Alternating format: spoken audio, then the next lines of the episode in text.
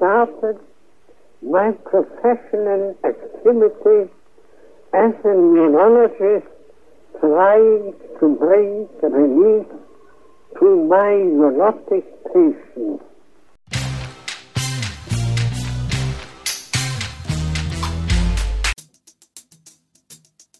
Muito obrigada. Nada, Antes de mais, obrigada mesmo. Uh, uh, queria aproveitar para agradecer o apoio, para hum, agradecer a disponibilidade uh, e para aprender um bocadinho, para falarmos, falarmos de um dos problemas que, que é um problema estrutural das nossas sociedades, mas que agora é mais visível ainda, ou se calhar mais invisível, não sei, já me dirá, que é a questão da, da saúde mental e a forma como tem sido descuidada uh, um bocadinho, uh, digamos assim, pelas, pelas autoridades, para não ser É, mais um- específica. Um, bocadinho é generoso. É generoso, não é? Muito generoso. Ah, e, e como tem, tem dedicado grande parte da sua vida a fazer esse combate, é óbvio que, que gostávamos de ouvi-lo, gostava de ouvi-lo. É, é complicado porque, em primeiro lugar, a, a- própria doença mental é discriminada, em termos gerais. É?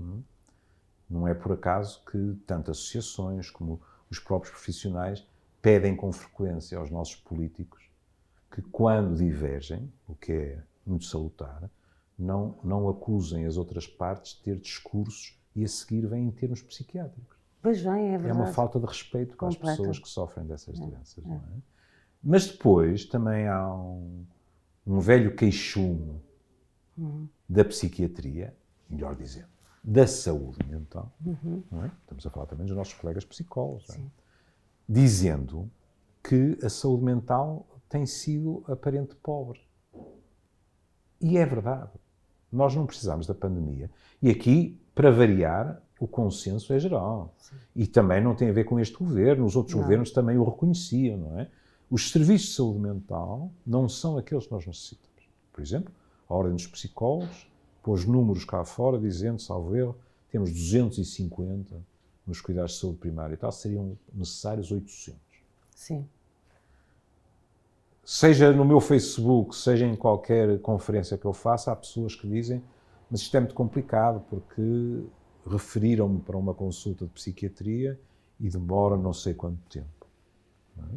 Estou à vontade para dizer, porque sei que, por exemplo, na privada, a privada não é para toda a gente. E isto o que é que faz? Agravar um fosso que já existe, que é os mais favorecidos e os menos favorecidos. Depois o que é que acontece? Gente que, em termos de saúde mental, já nasce em condições altamente desfavoráveis, aos mais diversos níveis. Há estudos a dizerem que em Portugal nascer pobre pode significar três a quatro gerações para chegar a um salário médio Sim. para não referir outras situações que são menos aparentes, mas não menos importantes, que é crianças que nascem em lares cujos pais não sabem como é que vão chegar ao fim do mês, Claro. E é uma Em- pressão. em termos de parentalidade tão desfavorecidas, os pais, infelizmente, têm muito mais em que pensar e que, portanto, com muito maior probabilidade acabam em situações de marginalidade, etc, etc. E, portanto, dizia eu, antes da pandemia, todos nós sabíamos que era preciso reforçar em termos de saúde mental. Miguel Xavier fala nisso, meu velho amigo Locha Fernandes fala nisso. Não há dúvidas quanto. Agora, cai-nos isto em cima. Quando dizemos cai-nos isto em cima, devemos ser humildes. Quando nós sabíamos que ia cair, só não sabíamos quando. Exato. Se calhar a minha geração até lhe dirá, nós já estávamos a pensar que já não era no nosso tempo. Foi. Isso agravou tudo. Porque a primeira questão que nos preocupa neste momento nem é de índole estritamente psiquiátrica. É de bom senso e inevitável, que é a fadiga pandémica. Sim. Quer queiramos, quer não, uns de um modo consciente, outros de um modo inconsciente, na primavera havia que sensação? Nós portamos-nos bem agora. Isto vai melhorar e em Isto pouco vai melhorar. tempo. Não estou a dizer que vai acabar, mas vai melhorar. Sim. E até melhorou. E quando isto começa a piorar, agora o que é que as pessoas pensam? E com razão. Mas nós ainda estamos em outubro, agora é novembro, Depois vem dezembro, janeiro, fevereiro, não há vacina. Mas onde é que está a luz ao fundo do túnel? Sim. E esta fadiga tem consequências as mais diversas possíveis. Há pessoas que se fecham ainda mais em casa, de uma forma exagerada, com as consequências que isso acarreta. Porque não é inócuo. Não, de maneira é? nenhuma. É? Eu tenho pessoas no meu consultório que dizem aquilo que me acontece a mim. Não dou um abraço aos meus netos há seis meses. Sim. É? Se nos adultos é importante este contacto físico, nas crianças, por exemplo, é fulcral. Depois temos os jovens que não têm a vida que quereriam. Temos os pais desses jovens que estão preocupados em termos vou continuar a ter emprego ou não? Estou desempregado e quando é que arranjo? Como é que vai ser? Temos os mais velhos a dizerem, mas eu estou aí para o fim da vida e estão-me a roubar. Quanto tempo é que me vão roubar? Sem eu poder fazer, às vezes, as coisas mais, mais prosaicas. Sim. Menina, o ir ao café da esquina Sim. pode ser um ritual importantíssimo para alguém que tem 82 anos e que aquilo é o momento em que convive. Percebe? Claro. Portanto, isso nem é um diagnóstico psiquiátrico. Agora, não nos iludamos. Depois há também psiquiatria. A ansiedade, a depressão, o stress pós-traumático. E estas coisas estão estudadas. Por exemplo, nos profissionais de saúde, quando em 2003, se bem me lembro, houve algum confinamento de 10 dias por causa do SARS, os estudos disseram que alguns desses profissionais de saúde três e quatro anos depois, ainda demonstravam stress pós-traumático nas coisas mais, desculpe o termo, parraninhas da profissão.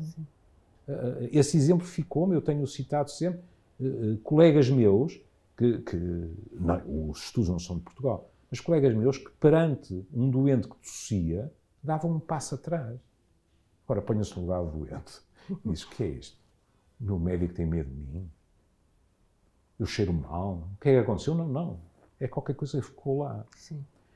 O que é que isto implica? Implica que se tudo correr bem, um dia destes haverá uma vacina. Não é garantido, Marisa. Não, eu sei. Não é? Eu sei. Você sabe também, ou melhor que eu, que para o VIH Ainda não, não há vacina, não é? Mas pronto, admitamos que há. Mas estas questões psicológicas têm o péssimo hábito de se ir instalando ao longo do tempo e depois a questão física, biológica já está mais ou menos resolvida e a questão psicológica não, mantém-se. Claro, claro, essa, essa é, seguramente é um dos efeitos mais... É. mais uh... E, portanto, as carências que já existiam são agravadas. São, são agravadas, não é? E agora também, eu tenho 71 anos, não sou ingênuo. O dinheiro não é elástico. E neste momento há prioridades. E quando há prioridades na saúde, uma coisa lhe garanto: enquanto eu cá tenho estado, a prioridade número um nunca foi a saúde mental. E eu compreendo que não seja neste momento, credo.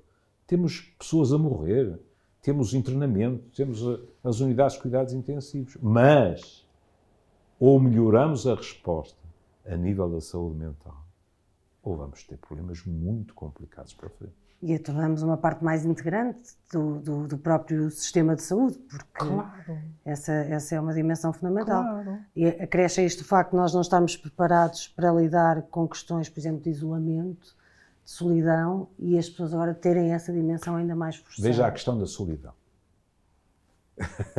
não é uma coisa que me orgulho muito, mas é assim. Eu ainda me fartei de ensinar que a solidão era uh, prejudicial em termos de, de equilíbrio psicológico e de saúde mental, de que maneira?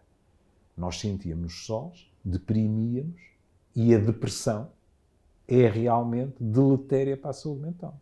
Nós sabemos, por exemplo, que quem está deprimido até se constipa com mais facilidade. Sim. Para o sistema imunitário e tal. Mas é que o que os meus colegas dizem hoje em dia, da parte da investigação, é mais grave. Eles dizem nem sequer é preciso falar da pressão a solidão só por ela Já é um fator de risco. E pensando bem, faz todo o sentido. Porque nós sabemos que algo que nos protege são as redes de suporte social. Quem está só, por definição, não tem suporte social. E isto não quer dizer que não haja nos mais novos, mas nos mais velhos até uma dor da alma, não é? Sim. Em pessoas institucionalizadas é uma dor da alma. Nós vimos cenas pungentes, estou-me a lembrar de uma, em Itália, em que os meus colegas profissionais de saúde enfiaram todo o equipamento numa filha para ela ir assistir à morte também. Sim. Pronto. Mas não pode ser assim. Não. Não é uma questão casuística, não é? Não, efetivamente, eu, eu ainda há muito pouco tempo, em Coimbra, estive a falar com uma senhora que eh, o único sítio onde ela ia era ao café, uma vez por semana, porque vive num quarto andar, tem duas próteses nas pernas, tem quase 90 anos, não, já tinha mais de 90 anos, e portanto tinha que escolher um, um momento para conviver e para estar com alguém, e era ir ao café. E o facto, só a ideia de poder fechar o café, era aquilo que falava no início, só a ideia de poder fechar o café é significar não ter contacto nenhum eh, durante semanas. Oh, oh, oh, Marisa, mas aí, aí é como com as cerejas. A minha avó dizia isso: puxa-se uma e vêm todas. Porque depois aí há, há o entrecruzar, que é, é evidente que nós não podemos meter-nos todos em casa e depois um dia sairmos de casa e nós estamos todos vivos, mas a economia está de tal maneira que mais valia fechar o país. Ou o mundo, em termos gerais, é? Eu, em cerca de 8 a 10 dias, estive em três restaurantes da área metro- metropolitana do Porto em que não havia mais uma mesa. Sim. E isto também é muito complicado. Porque algumas dessas casas, me compreendo com a idade que eu tenho, nós somos animais de hábitos. Eu hoje em dia é muito raro ir a um restaurante que não é habitual, porque alguns deles lá há conhece, 30, 40 anos. E aí é preciso ter critério. Sem que a amizade fosse afetada, eu tive que dizer a alguém num determinado restaurante: aqui não há condições, portanto, eu aqui nessas condições não volto. E voltarei quando isto estiver ultrapassado. Mas em contrapartida, há outros dos restaurantes onde eu costumo ir em que as condições estão todas cumpridas. E aí nós temos que ser justos, que é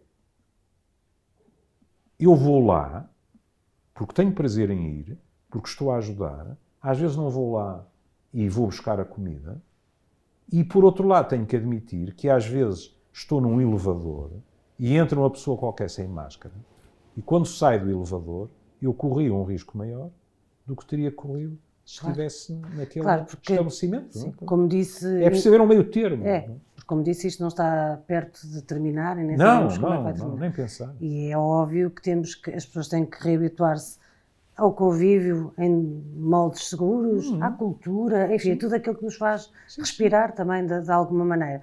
Ah, mas ah, se é verdade que ah, tudo isto se torna mais visível, também parece que é um momento que poucas coisas são ideais nesta altura, mas uma das, das coisas que me parece ideal, que é o momento ideal, é para eh, se pensar a sério na integração da saúde mental, eh, É. no, no- não só no sistema de saúde nacional, mas também contra o estigma e contra essa percepção que ainda existe de que as pessoas, É. se não tiverem nada de físico, É, é, é. Sabe, eu, eu, eu passei por isso, porque quando, quando eu fui para o divã, ah, o, meu, o meu velho ah, patrão e amigo, o professor Eurico Figueiredo, dizia, com algum otimismo se calhar, dizia, pronto, foste para o divã e andavas a quatro, saíste a andar a três, já não foi mal, pronto.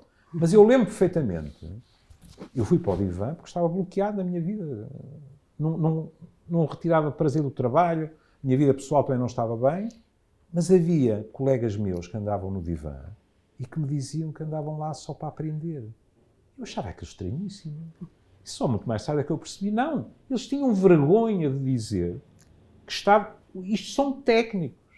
sim, Por exemplo, nós temos neste momento um relatório da Ordem dos Psicólogos, em termos do apoio que têm dado também a profissionais de saúde, em que aparece algo que está nos livros, mas que é bom que também seja sublinhado em Portugal, que é os técnicos da saúde que pedem ajuda, uma das questões que imediatamente sublinham é que gostariam de ter ajuda, mas não na instituição onde trabalham.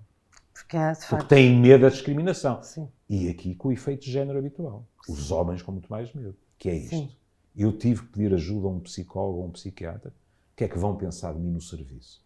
Ora, isto é, é inaceitável em 2020. É completamente inaceitável e eu também falo por experiência pessoal que é mesmo importante recorrermos a profissionais de saúde porque não há nenhum problema, não há... Oh Marisa, a maior parte das pessoas que eu ouço hoje em dia não têm sequer um diagnóstico psiquiátrico. Claro, claro, é verdade. Estão cheias de problemas, querem falar em voz alta com um técnico que, estando fora do seu cotidiano, lhes dá um outro à vontade e que, com um bocado de sorte, vai assistar holofotes em facetas que eles ainda não viram. E, portanto, eles vão tentar novos caminhos. Isto não é nenhum diagnóstico DSM e não implica sequer medicação, que é outra das questões. É que se, por exemplo, agora é mais lato, se os nossos profissionais de saúde em geral, não é os psiquiatras e os psicólogos, em geral, tivessem mais tempo para ouvir as pessoas. Se calhar não andava tanta gente tão medicada. Poupávamos dinheiro, Sim. poupávamos estas medicações uh, perfeitamente inacreditáveis, Sim. que tivemos números pré-pandemia, em Sim. fevereiro, não é? Mas para isso é preciso condições para ouvir as pessoas. Claro, para um serviço e um apoio de qualidade, que é o que ainda. Que é muito mais fácil que passar uma receita, não é? Sim, mas não vamos deixar cair a questão da prioridade da saúde mental. Obrigada, e, mais uma vez. Seja muito bem-vindo. E é um prazer. Deixe-me dizer. Tudo bom para si. Obrigada, igualmente. Obrigada.